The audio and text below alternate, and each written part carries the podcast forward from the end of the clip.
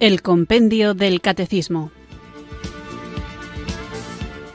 Un programa dirigido por el Padre Antonio López.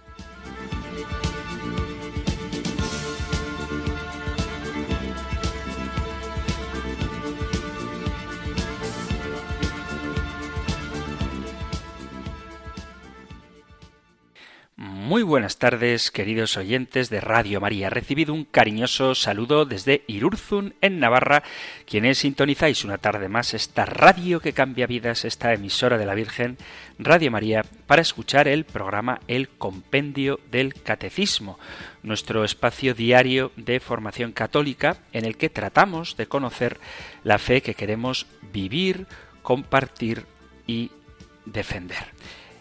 Decía el Papa Benedicto XVI, dirigiéndose a los jóvenes, que la Iglesia, el mundo de hoy, está amenazado por algunas tendencias culturales que apartan a los fieles del Evangelio.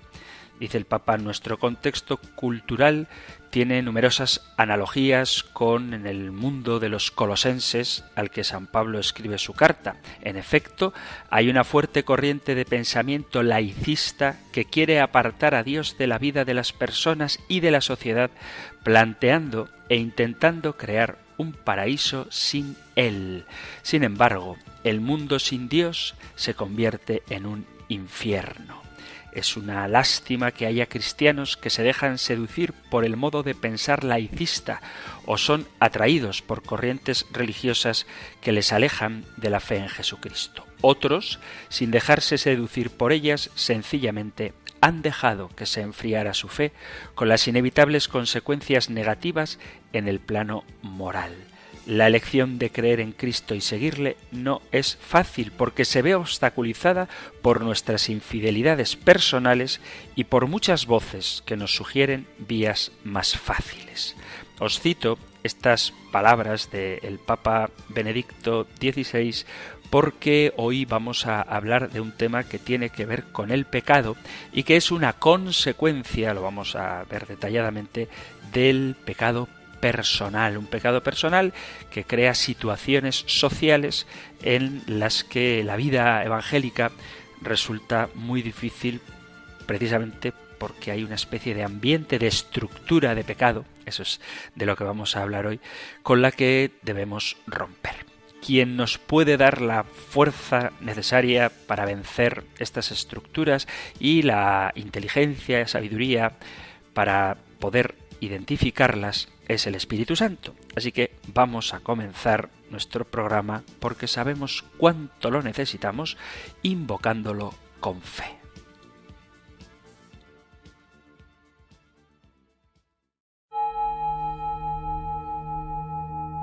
Ven Espíritu,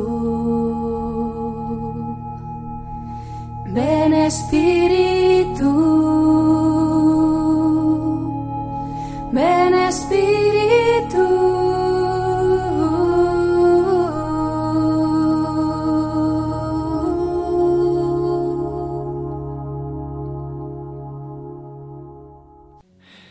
ven Espíritu. Santo y recuérdame que la puerta del corazón del Padre está siempre abierta de par en par.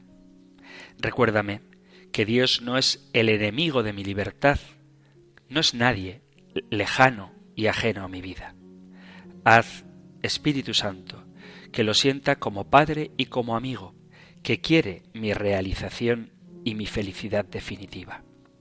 Renueva en mí la gracia del bautismo que me unió a Cristo y me hace vivir en comunión personal contigo, con el Hijo y con el Padre. La Iglesia es en el mundo la presencia viva del amor de Dios que se inclina sobre toda debilidad humana para acogerla en el abrazo de su misericordia.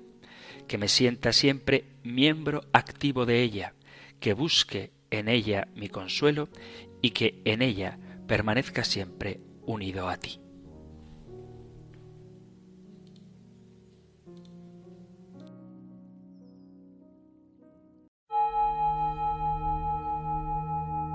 Ven Espíritu, ven Espíritu, ven Espíritu.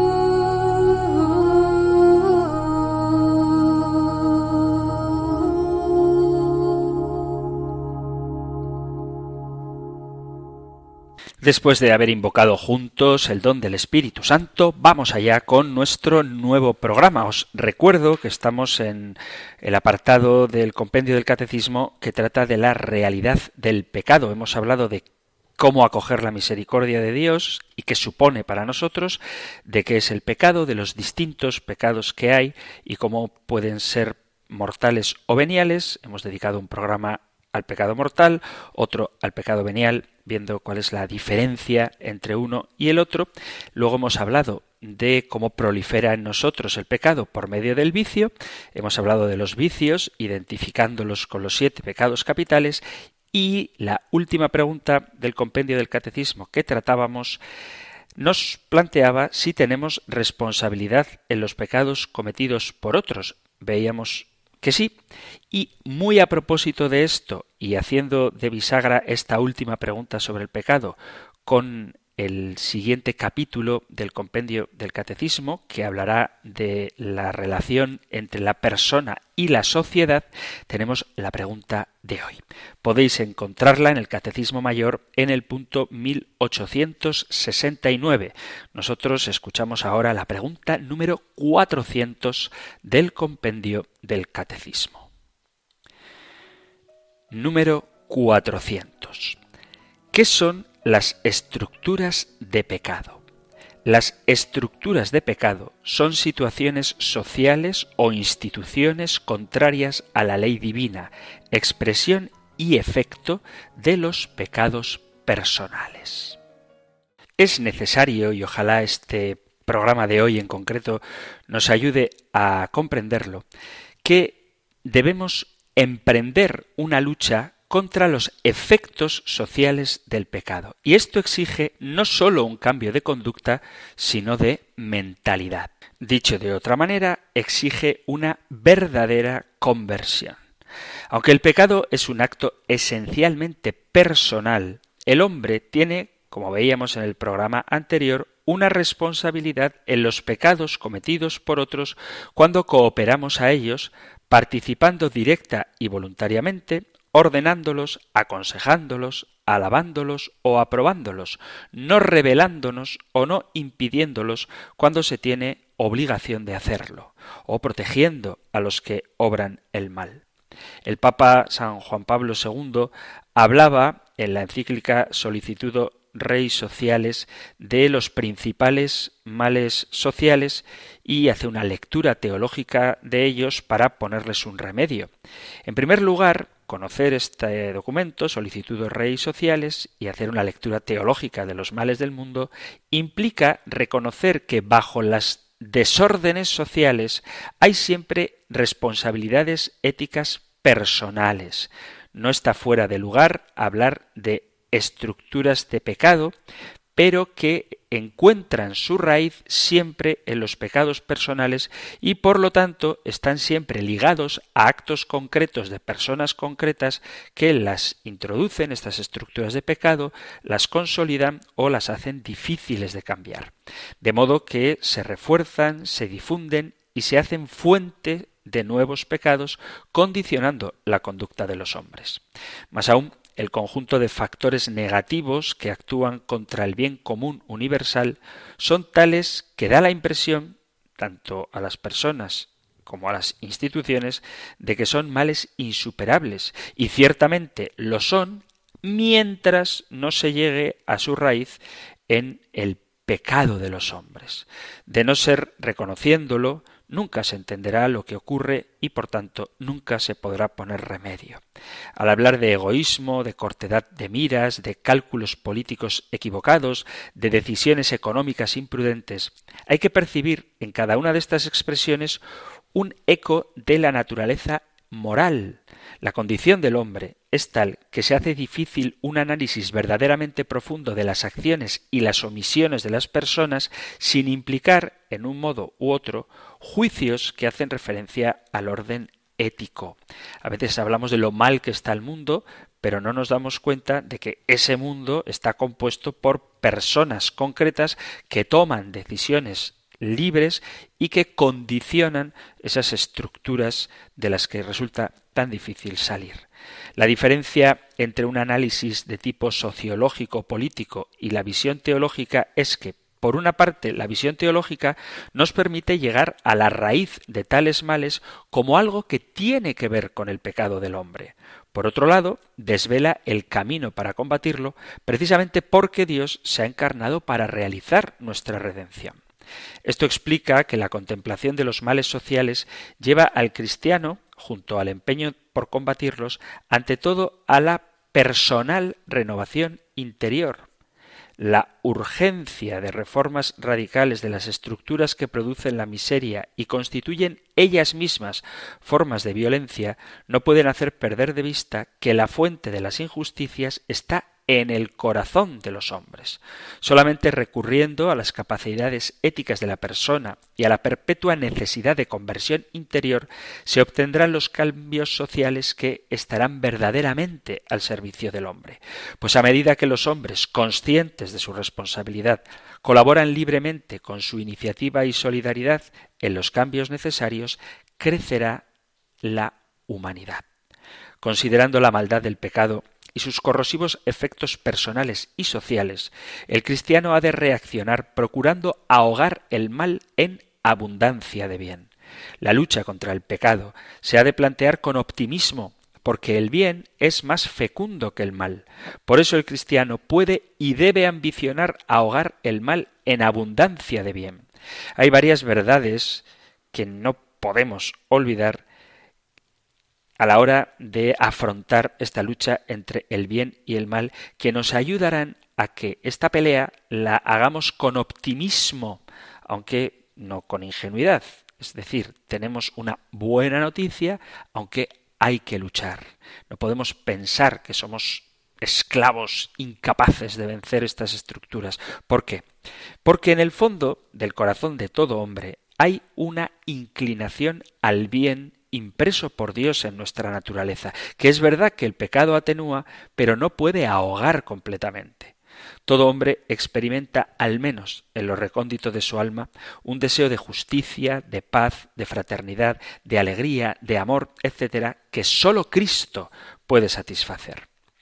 A medida que el mal crece en intensidad, disminuye su apariencia de bien y por tanto su fuerza de seducción.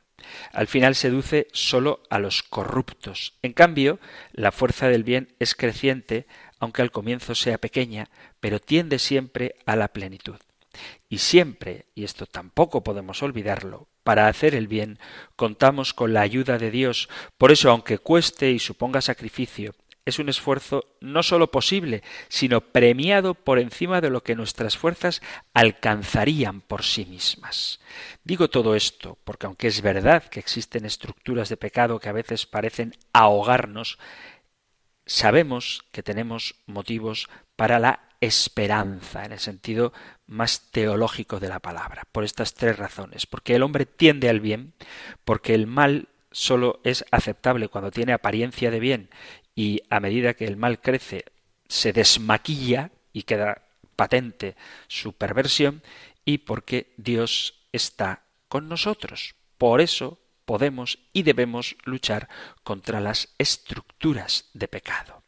Aunque no debemos dejarnos arrastrar por el pesimismo, es cierto que existen situaciones de desigualdad, injusticia, pobreza y hambre. El planeta está dividido. Por un lado, se avanza desenfrenadamente en la tecnología, la ciencia, la estética, el consumo, la adquisición de bienes, etc. Por otro lado, se contemplan realidades de desigualdad, injusticia y hambre. Hay un mundo que tiene acceso al poder, al dinero, a los privilegios, en medio de un submundo en el que las oportunidades de mejoría tardan en llegar o, en muchos casos, nunca llegan.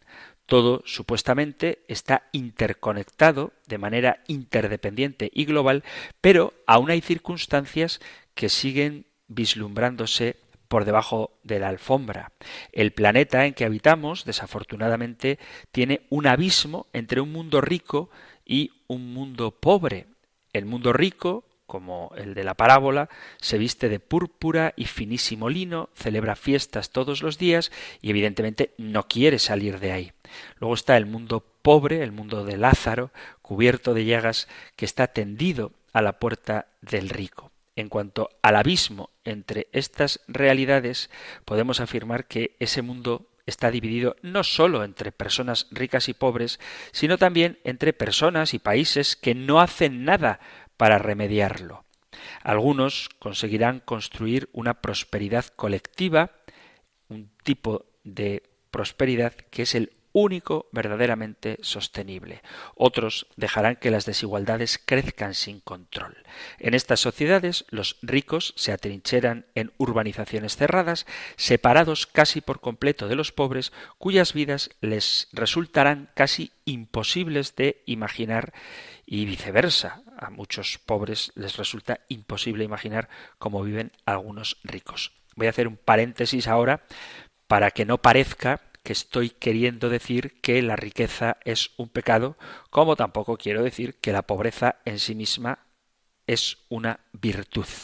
La riqueza puede ser legítima y la pobreza puede ser culpable, pero también es verdad que existe una riqueza que es culpable y existe una pobreza que es inocente. Cierro este paréntesis porque a veces cuando se habla de este tipo de cosas da la sensación de que estamos dividiendo el mundo maniqueamente en buenos y malos, pobres y ricos. Y no se trata de esto. Se trata simplemente de subrayar que existen diferencias muy graves frente a las cuales muchos no hacen nada. Mucho, como se suele decir, está centrado en manos de pocos y casi nada está en manos de muchos. Un mundo en el que el 1% de la humanidad controla tanta riqueza como el otro 99% que vive pobremente mientras que el 1% de la población se harta, el 99% resiste y sobrevive con las migajas que caen de la mesa. La riqueza mundial está dividida en dos, pero no en dos 50 y 50, sino en dos. Un 1% tiene casi todo y la otra mitad se la reparte el 99% restante. No quiero ponerme ahora a dar cifras a propósito de la desigualdad, pero el abismo entre ricos y pobres es gigantesco. La pobreza extrema siempre ha suscitado debates en todo el mundo y de alguna manera se ha olvidado la otra cara de la moneda, que es la riqueza extrema. La fortuna de los supremamente ricos se multiplica constantemente de manera muy rápida, mientras que la pobreza de los que son pobres no se mitiga ni rápida ni lentamente, sino que se mantiene igual. Resulta curioso que cuando gran parte del mundo padece de hambre, hay otra parte del mundo donde las muertes no son producidas por falta de alimentos, sino por exceso de estos. Muchas de las enfermedades que se padecen en nuestro primer mundo tienen que ver precisamente con el exceso de alimentos o los alimentos no nutritivos. Hay un drama que es el derroche y la pérdida de alimentos que son una auténtica villanía en contra de la disminución de la pobreza. El Papa Francisco dijo que cuando la comida no se aprovecha debidamente, sea porque se pierde o porque se despilfarre, estamos a merced de la cultura del descarte que se traduce en una manifestación de desinterés por lo que tiene un valor fundamental o de apego a lo que adolece de importancia. Estas son palabras del Papa Francisco. Además del derroche de alimentos, que es una estructura de pecado que denota los efectos que producen ciertos pecados personales, tenemos otras estructuras difíciles de romper como el tema de los refugiados o de los desplazamientos forzados, que son formas nuevas de pobreza en nuestro mundo contemporáneo. Es terrible ver cómo hay personas que tienen que dejar sus lugares de origen obligados por circunstancias que les hacen imposible la vida allí. Por eso esta estructura también merece atención y hay que romper con ella, por no hablar de las formas modernas de esclavitud. La Declaración Universal de los Derechos Humanos dice en su artículo 4 que nadie estará sometido a esclavitud ni a servidumbre. La esclavitud y la trata de esclavos están prohibidas en todas sus formas. Sin embargo, se sabe que hay más de 45 millones de personas sometidas a algún tipo de esclavitud. Es un mito que ya no exista la esclavitud. Existe el trabajo forzado, la servidumbre por deudas, los trabajadores migrantes, la trata de personas, la prostitución, que incluso llega a su expresión más aberrante con la esclavitud sexual de menores o el turismo sexual. Existe todavía hoy el matrimonio forzado, la venta de esposas, el trabajo infantil. Todavía existe la esclavitud moderna. Realidades que están ahí, pero que quizá no tengamos demasiado presentes. El mito de que la esclavitud pertenece al pasado, como ya hemos dicho, no es real. La esclavitud tiene raíces antiguas en la historia, pero aún existen muchas formas diferentes, como la trata de seres humanos, la servidumbre por deudas, el trabajo doméstico forzoso, por poner solo algún ejemplo. Y no es verdad que la esclavitud moderna exista solo en los países que están en vías de desarrollo. Así que vemos que algo estamos haciendo mal. No es mi intención deprimiros ni haceros entrar ahora en una crisis existencial, pero el mundo está roto. Entre nuestras manos están esos fragmentos, crisis económicas, atentados terroristas, conflictos armados, cambio climático, catástrofes ambientales, hambre, desigualdad, esclavitud, guerra, corrupción, consumismo, desconfianza, desesperanza, cansancio, vulnerabilidad, amores fluidos, es decir, relaciones desechables, falta de certeza, despreocupación por el dolor ajeno, racismo, intolerancia, prejuicios, discriminación étnica o por razón del color o del credo o del sexo, del partido político, del grupo social.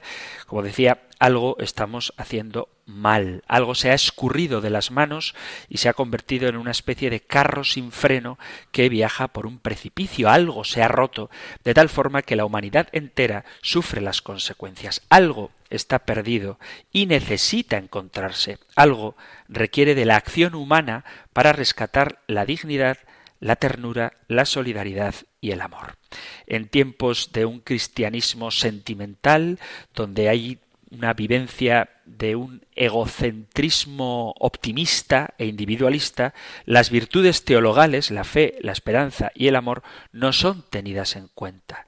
Las virtudes no están alejadas de las acciones humanas, porque constituyen hábitos, modos de ser, dado que llegan a convertirse en costumbre y llevan a las personas a actuar de un modo coherente y articulado en medio de circunstancias que ciertamente son cambiantes, desconocidas, imprevisibles o confusas.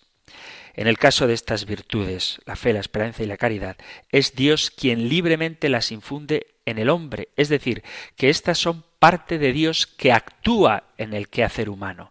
Para adquirirlas, incrementarlas o recuperarlas se requiere de la gracia divina. Contrariamente, la humanidad ha hecho algo mal, pues comunitariamente ha abandonado esta gracia a partir de las virtudes que fomentan la confianza, la convivencia, la solidaridad y la paz. La humanidad se ha distanciado de la gracia ontológica que le imprime un carácter ético a todas sus acciones. En tiempo de notoria descomposición de las costumbres, es necesario luchar por los principios fundamentales de lo ético, tanto en lo individual como en lo colectivo. Debemos tener claro que todo nuestro proceder debe estar siempre en función del respeto a la dignidad del ser humano. De esta manera, una sociedad en la que falta el cuidado por el vulnerable, por el pobre, es significativamente deshumana y deshumanizadora. La humanización, la dignidad y la libertad del hombre en todo sentido es un don y una tarea para la humanidad. Sin embargo, las realidades generadas por estructuras inhumanas y deshumanizantes son un fiel reflejo de aquellas que están afectadas por el pecado. A su vez, el desequilibrio social y el desorden interno del hombre son consecuencia del pecado, porque el hombre, pleno e integrado, no se conforma con las estructuras sociales que excomulgan a las personas de la plenitud y en el mundo los somete a un inframundo habitado por la desesperanza, el dolor y la incertidumbre. El mundo roto invisibiliza el rostro de Cristo sufriente en cada hambriento, migrante, refugiado, esclavo y en cada empobrecido, víctima de las estructuras generadas por el pecado compartido, pues todos, directa o indirectamente, nos compactamos a estas estructuras. En un mundo roto, el amor original como comunión integral Dios, hombre, naturaleza, también está fragmentado, pues el hombre, desde el comienzo, rechazó el amor de Dios, no tuvo interés por la comunión con Él, quiso construir un reino en este mundo prescindiendo de Dios, por eso el hombre se desgarró interiormente. Entraron en el mundo el mal, la muerte, la violencia, el odio y el miedo, y se destruyó la convivencia fraterna. El mundo roto es consecuencia de un hombre fragmentado con el plan divino. De ahí nace todo tipo de esclavitud. Las estructuras de pecado y sus consecuencias son una muestra fehaciente de las obras contrarias al plan que Dios había trazado para la humanidad. Toda la humanidad fue liberada para vivir libre y no bajo el yugo de las esclavitudes. Esto lo dice San Pablo en la carta a los Gálatas capítulo 5, donde dice que para ser libres nos ha liberado Cristo, para que vivamos en la libertad de los hijos de Dios. Perdonad que haya hecho un comienzo del programa de hoy tan pesimista, pero creo que es necesario que veamos las desastrosas consecuencias que tiene para cada hombre y para la humanidad el haber prescindido del plan de Dios. Vamos a hacer ahora una pausa musical, vamos a intentar poner una canción alegre, pero esta realidad de las estructuras de pecado como consecuencia del alejamiento del individuo, del hombre, con su creador, no podemos dejarlas en el olvido ni caer en la ingenuidad de que apartarnos del Señor no tiene consecuencias gravísimas. Hacemos una pausa y continuamos con el programa.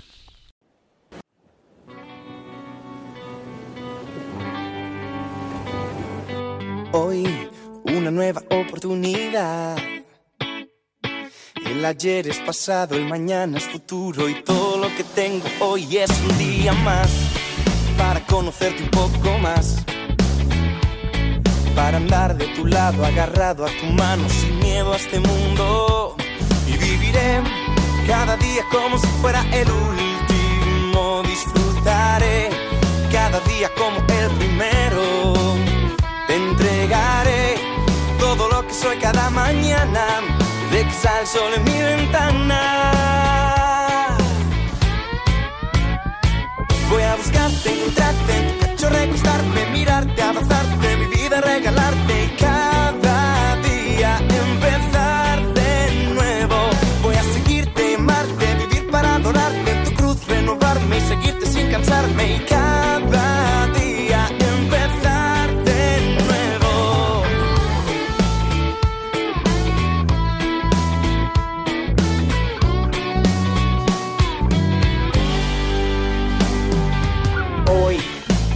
historia debe continuar.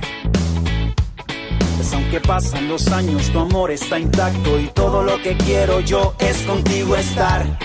Me haces falta para respirar. Porque es por tu sangre que puedo levantarme y darte las gracias. Y viviré cada día como si fuera el último. Disfrutaré cada día como el primero. Te entregaré todo lo que soy cada mañana cuando salga el sol en mi ventana. Voy a buscarte, encontrarte, en tu pecho recostarme, mirarte, abrazarte, mi vida regalarte. Cada día empezar de nuevo. Voy a seguirte y amarte, vivir para adorarte, tu cruz renovarme, seguirte sin cansarme. Cada día empezar de nuevo. Apreté el botón y su a mi vida. Me paré otra vez en la línea de salida. Que esta vez correré con firmes y con cuidado para no tropezarme como hice en el pasado. Voy seguro con una nueva esperanza.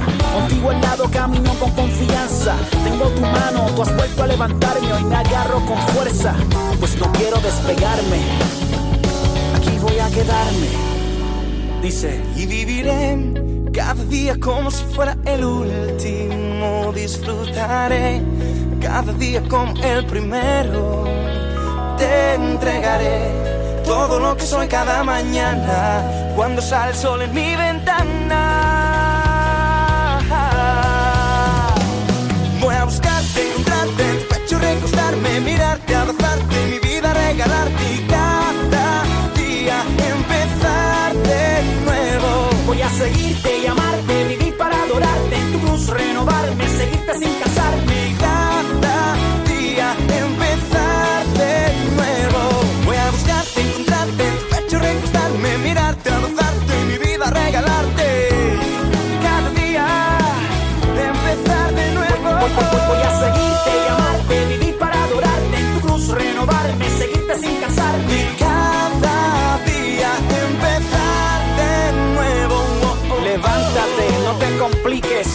no dejes que el pasado te descalifique, permite que su sangre te justifique.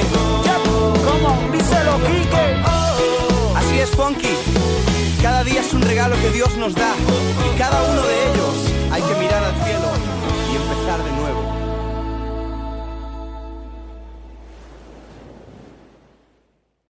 Estás en Radio María escuchando el programa El Compendio del Catecismo, nuestro espacio diario de formación católica en el que tratamos de conocer la fe que queremos vivir, compartir y defender y que puedes escuchar aquí en la emisora de la Virgen en Radio María de lunes a viernes de 4 a 5 de la tarde, si nos sintonizas desde las preciosas Islas Canarias de 3 a 4. Hoy estamos con la pregunta 400. ¿Qué son las estructuras de pecado? Antes de la pausa musical trataba de describir una realidad que por una parte está marcada por la desigualdad, por la injusticia, la pobreza, el hambre, los refugiados, el desplazamiento forzado, las esclavitudes modernas, entre otras muchas realidades, y por otra parte también el derroche, el desperdicio de los alimentos en el mundo y un consumo exacerbado. Estas dos caras de la misma moneda han sido generadas por estructuras de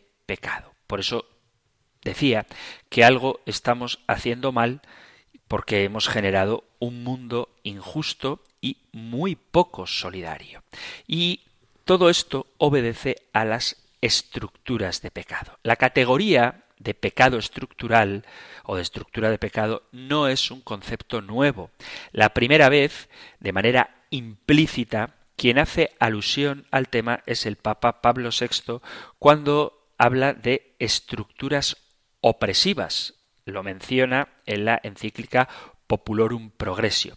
Después, el Papa Juan Pablo II, en su discurso de inauguración de la Tercera Conferencia General del Episcopado Latinoamericano de Puebla, al invitar a los obispos a convertirse en maestros de la verdad, en verdaderos pastores de la Iglesia, expresa que al reino no se llegaría por la fe y la pertenencia a la Iglesia, sino por el mero cambio estructural y el compromiso sociopolítico, donde hay un cierto tipo de compromiso y de praxis por la justicia, ahí ya está presente el reino. Son palabras del el Papa Juan Pablo II. Resaltando la dimensión mediadora de María, dijo explícitamente la palabra estructura de pecado cuando afirma que ella, María, nos permite superar las múltiples estructuras de pecado en la que está envuelta nuestra vida personal, familiar y social. Por tanto, deja entrever que existen estructuras que van contra el reino de Dios y, por supuesto, la Iglesia debe estar realmente comprometida con los cambios sociales y políticos en favor de la justicia. Además, el concepto de pecado estructural fue también acuñado por el Concilio Vaticano II de manera sobreentendida en sus escritos. Gaudium et Spes se refiere al pecado y a la negación del hombre a su principio, que es Dios, y dice Gaudium et Spes. El hombre, en efecto, cuando examina su corazón, comprueba su inclinación al mal y se siente anegado por muchos males que no pueden tener origen en su santo Creador. Al negarse con frecuencia a reconocer a Dios como su principio, rompe el hombre la debida subordinación a su fin último y también toda su ordenación, tanto por lo que toca a su propia persona como a las relaciones con los demás y con el resto de la creación. Es decir, la inclinación al mal tiene una dimensión personal y social porque involucra a los otros y al cosmos. Definitivamente el pecado, bajo este prisma, va más allá de la idea de pecado original que se reduce únicamente al ámbito individual. Es inadmisible cerrar los ojos ante la dimensión social del pecado. Para dar secuencia a este tipo de pensamiento, el Concilio Vaticano II evidenta el talante colectivo del pecado al añadir que es esto lo que explica la división íntima del hombre. Toda la vida humana, la individual y la colectiva, se presenta como lucha y por cierto dramática entre el bien y el mal, entre la luz y las tinieblas. De igual modo, conserva esta línea de pensamiento al afirmar la interdependencia entre individuo y sociedad y situar al ser humano como centro y fin de las instituciones sociales. Por eso dice, la índole social del hombre demuestra que el desarrollo de la persona humana y el crecimiento de la propia sociedad están mutuamente condicionados, porque el principio el sujeto y el fin de todas las instituciones sociales es y debe ser la persona humana, la cual por sí misma, por su propia naturaleza, tiene absoluta necesidad de la vida social. La vida social no es, pues, para el hombre sobrecarga accidental. Por ello, a través del trato con los demás, de la reciprocidad de servicios, del diálogo con los hermanos, la vida social engrandece al hombre en todas sus cualidades y le capacita para responder a su vocación. Al hablar de las necesidades de las instituciones sociales de garantizar los derechos de la persona, el concilio ratifica que de los vínculos sociales que son necesarios para el cultivo del hombre, unos, como la familia y la comunidad política, responden más inmediatamente a su naturaleza profunda, otros proceden más bien de su libre voluntad. En nuestra época, por varias causas, se multiplican sin cesar las conexiones mutuas y las interdependencias. De aquí nacen diversas asociaciones e instituciones, tanto de derecho público como de derecho privado. Este fenómeno, que recibe el nombre de socialización, aunque encierra algunos peligros, ofrece sin embargo muchas ventajas para consolidar y desarrollar las cualidades de la persona humana y para garantizar sus derechos. Por añadidura, las circunstancias sociales, un tanto perversas y alejadas del bien común, de la justicia y de la fraternidad, apartan al hombre de la plenitud de su vocación como persona humana. Por eso las estructuras que se oponen al deseo de Dios requieren con urgencia ser saneadas y replanteadas a partir del Evangelio. En Lumen Gentium, el Concilio Vaticano II menciona la importancia de las acciones del laico en pro de los cambios estructurales. Por eso dice, igualmente, coordinen los laicos sus fuerzas para sanear las estructuras y los ambientes del mundo cuando inciten al pecado, de manera que todas estas cosas sean conformes a las normas de la justicia y más bien favorezcan que obstaculicen la práctica de las virtudes. Obrando de este modo, impregnarán de valor moral la cultura y las realizaciones humanas. Con este proceder, simultáneamente, se prepara mejor el campo del mundo para la siembra de la palabra divina y la Iglesia se le abren más de par en par las puertas por las que introducir en el mundo el mensaje de la paz. Queda claro entonces que el Concilio Vaticano II reconoce la influencia del contexto social sobre la vida de los hombres. De todos modos, son numerosas pistas para una reflexión sobre el pecado estructural, pero no un auténtico debate sobre la cuestión del pecado social. A la luz del concilio, la noción de pecado estructural sigue siendo explorada y ampliada por las distintas conferencias episcopales, profundizando en esta realidad. Las consecuencias del pecado original y de todos los pecados personales de los hombres confieren al mundo en su conjunto una condición pecadora que puede ser designada con la expresión del Evangelio de San Juan, el capítulo 1, versículo 29, donde habla de el pecado del mundo. Mediante esta expresión se significa también la influencia negativa que ejercen sobre las personas las situaciones comunitarias y las estructuras sociales que son fruto de los pecados de los hombres.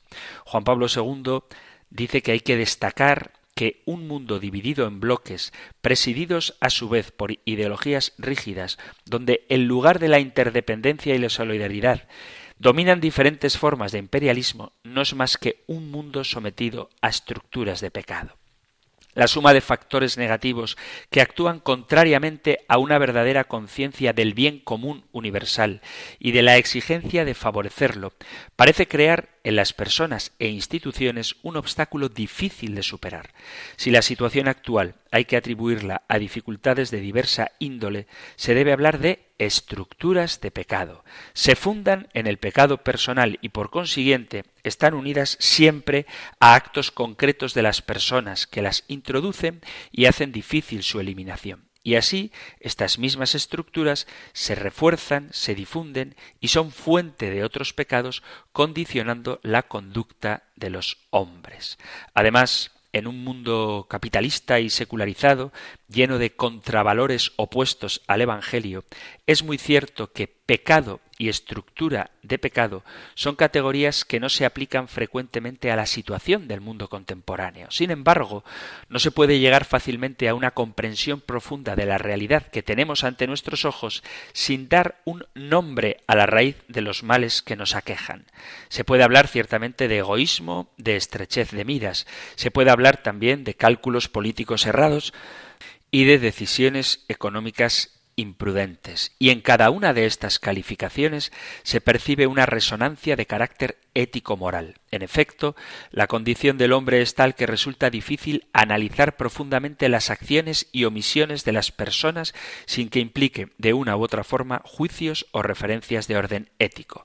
Esta valoración es de por sí positiva, sobre todo si llega a ser plenamente coherente y si se funda en la fe en Dios y en su ley que ordena el bien y prohíbe el mal. En esto está la diferencia entre la clase de análisis sociopolítico y la referencia formal al pecado y a las estructuras de pecado.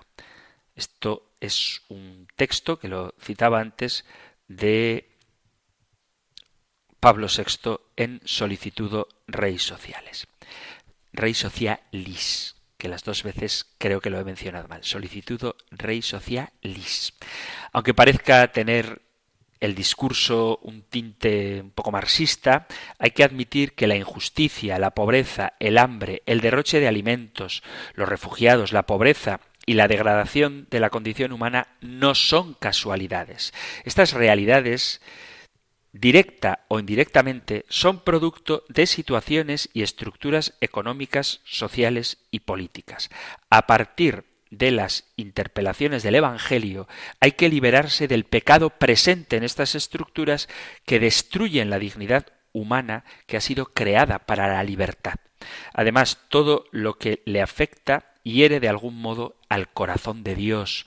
Por tanto, hay que reconocer que en toda persona tenemos un don, un regalo, un valor irrenunciable y una tarea trascendente, pues el pecado, en todas sus dimensiones, es un rechazo personal, original o estructural al designio de Dios. Si queremos hacer un análisis acertado de la situación del mundo actual, tenemos que hablar de pecado, porque muchos de los males que acucian al hombre de hoy tienen su origen precisamente en el rechazo de Dios, es decir, en el pecado. El ser humano es libre.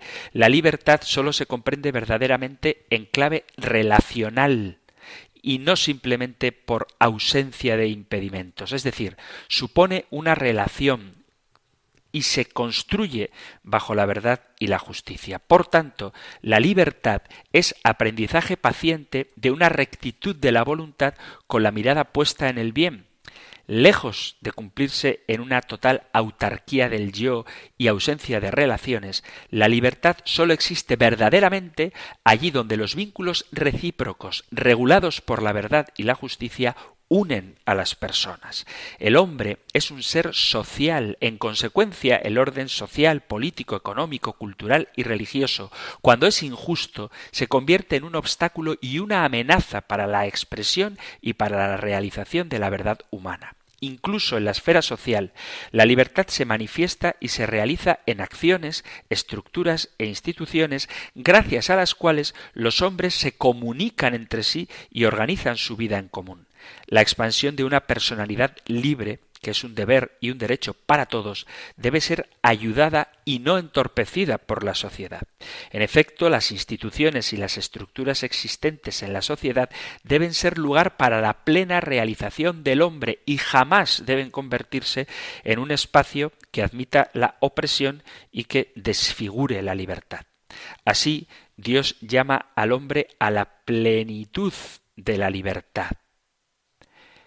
El hombre desea verdaderamente ser libre, pero al abandonar su esencia, rompe con su Creador y niega su condición de criatura. El pecado del hombre, es decir, su ruptura con Dios, es la causa radical de las tragedias que marcan la historia de la libertad. Esto lo dice la Congregación para la Doctrina de la Fe en un documento a propósito de la teología de la liberación muy bueno. El documento se llama Libertatis Consciencia y os aconsejo que os acerquéis a ese documento. El pecado rompe con la voluntad vivificante y salvífica de Dios en favor de la vida de sus criaturas, de su bienestar terrenal y de su salvación. La ruptura con Dios es un engaño, una no verdad y genera desequilibrios en el ámbito individual, social y estructural, Asimismo, el pecado es raíz de toda la opresión que existe en el mundo. Pecando, el hombre se engaña a sí mismo y se separa de la verdad, niega a Dios y se niega a sí mismo cuando busca la total autonomía y autarquía. La alienación respecto a la verdad de su ser de criatura amada por Dios es la raíz de todas las demás alienaciones. El hombre, negando o intentando negar a Dios su principio y fin, altera profundamente su orden y equilibrio interior, el de una sociedad y también el de toda la creación visible. La escritura considera en conexión con el pecado el conjunto de calamidades que oprimen al hombre en su ser individual y social, muestra que todo el curso de la historia mantiene un lazo misterioso con el obrar del hombre que desde su origen ha abusado de su libertad, alzándose contra Dios y tratando de conseguir sus fines fuera de él. El pecado es una ruptura con Dios y un rechazo a la libertad. El hombre al romper con su Creador, se convierte en un esclavo. Por tanto, el pecado es un desvío del plan divino, tanto en el sentido horizontal, en el sentido de nuestra relación con el mundo, como en el sentido vertical de nuestra relación con Dios. La ruptura con Dios, es decir, el pecado, se da a través de un ensueño, de una errónea creencia de que el hombre puede vivir sin su Creador y esto niega su realidad como criatura. El ensueño, la fantasía, no tiene futuro porque no es parte del designio de Dios, pero sí tiene unas consecuencias individuales, colectivas y estructurales. El sueño fantasioso, errado, el engaño del demonio, Adán y Eva de ser como dioses, marca el desarrollo humano colectivo que se colapsa al no poder ser como Dios. La libre decisión al renegar de su condición de criatura genera en toda la humanidad una condena para todos. Así, la personalidad del pecado no debe estar necesariamente ligada a la individualidad. Es decir, hay una intencionalidad personal en algunos grupos que rompe con Dios y crea una falsa historia destinada a su propio fracaso. Hay que tener una comprensión antropológica del pecado. Primero, la negación consciente e intencional de Dios, tanto personal o grupal, y segundo, el rechazo de Dios que trae consecuencias. Sobre sus efectos, el pecado es el principio de un destino falto de autenticidad que se escribe como un dato de la historia del hombre cuyas consecuencias permanecen. Esta ruptura, por ser primera y fundamental, induce aquellas con otros y con el resto de la creación. Por consiguiente, aparece, sobre todo en sus consecuencias, como situaciones de injusticia, de violencia, de crimen, de simonía, de destrucción de la creación. En una palabra, o en una frase, como una situación de pecado surgida de estructura de pecado.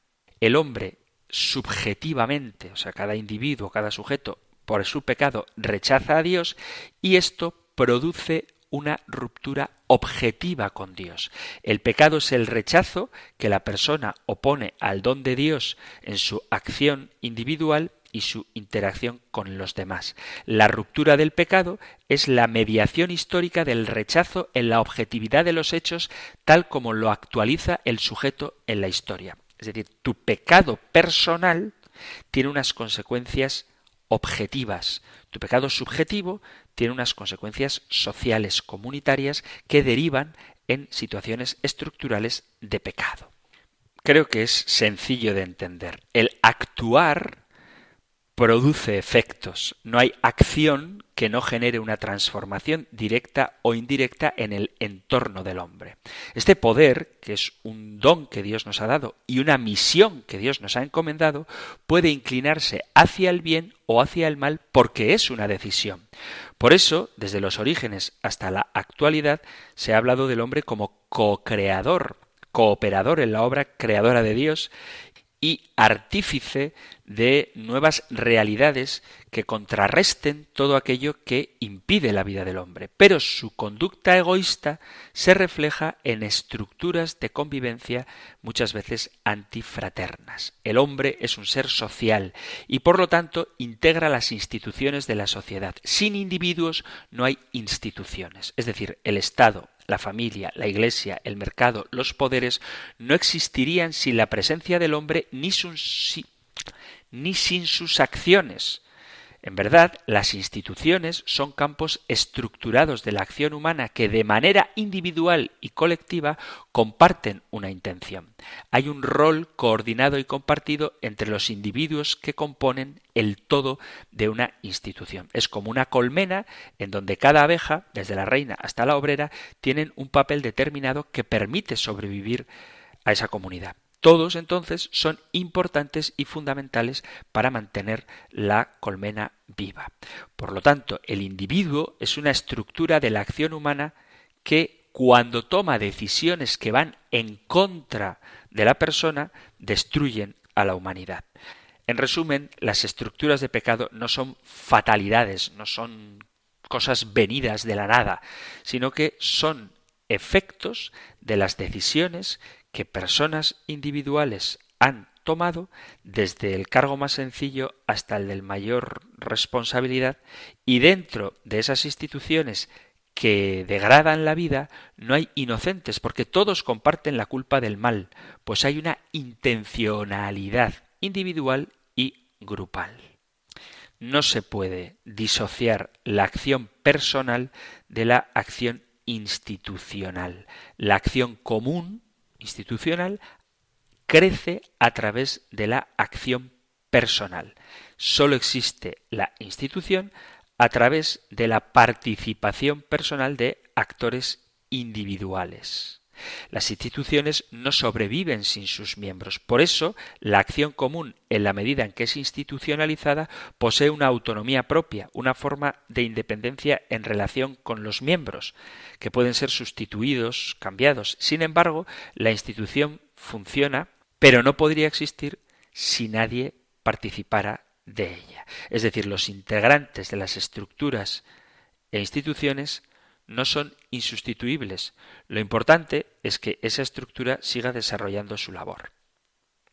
Por lo tanto, cuando el hombre rompe con Dios, la estructura de pecado permanece aunque el individuo muera. Es decir, si se crea un grupo mafioso, por poner un ejemplo, una estructura de pecado, cuando mueran los miembros fundadores de ese grupo mafioso, la estructura seguirá funcionando con otros nuevos miembros, pero el origen de esa estructura de pecado es la intencionalidad de quienes la pusieron en marcha y se mantiene viva, desafortunadamente, porque quienes continúan su labor siguen con esa misma intención. Es decir, que las estructuras de pecado condicionan o facilitan la acción pecaminosa del hombre, pero es el hombre el que con su conversión personal puede romper con esas estructuras de pecado.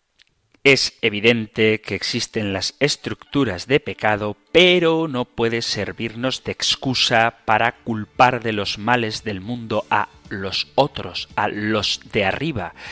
La posibilidad de cambiar el mundo, de cambiar nuestra sociedad, inicia con la conversión personal. Cristo ha venido al mundo para librarnos del pecado y de la ambigua atracción de proyectar nuestra vida prescindiendo de Dios y lo ha hecho luchando en primera persona contra el tentador hasta la cruz. Y es su ejemplo vale para todos. El mundo se mejora comenzando con uno mismo, cambiando con la gracia de Dios aquello que no está bien en la propia vida. Terminamos el programa de hoy, comenzaremos el capítulo segundo de esta tercera parte del compendio del catecismo hablando de la comunidad humana, de la persona y la sociedad. Por eso esta pregunta 400 sirve muy bien como bisagra entre el primer y el segundo capítulo de la tercera parte del compendio del catecismo. Si hay alguna pregunta que queráis hacer, alguna cuestión que plantear, alguna duda que consultar o alguna discrepancia que debatir o algún testimonio que dar, sabéis que podéis enviar vuestros mensajes al correo electrónico compendio arroba radiomaria.es, compendio arroba radiomaria.es o al número de teléfono de WhatsApp 668 594 383 668 594 383. Terminamos ahora recibiendo la bendición del Señor. El Señor te bendiga y te guarde, el Señor ilumine su rostro sobre ti y te conceda su favor, el Señor te muestre su rostro y te conceda la paz. Muchísimas gracias por estar ahí, gracias por escuchar el compendio del catecismo y si queréis volveremos a encontrarnos en un próximo programa. Un fuerte abrazo.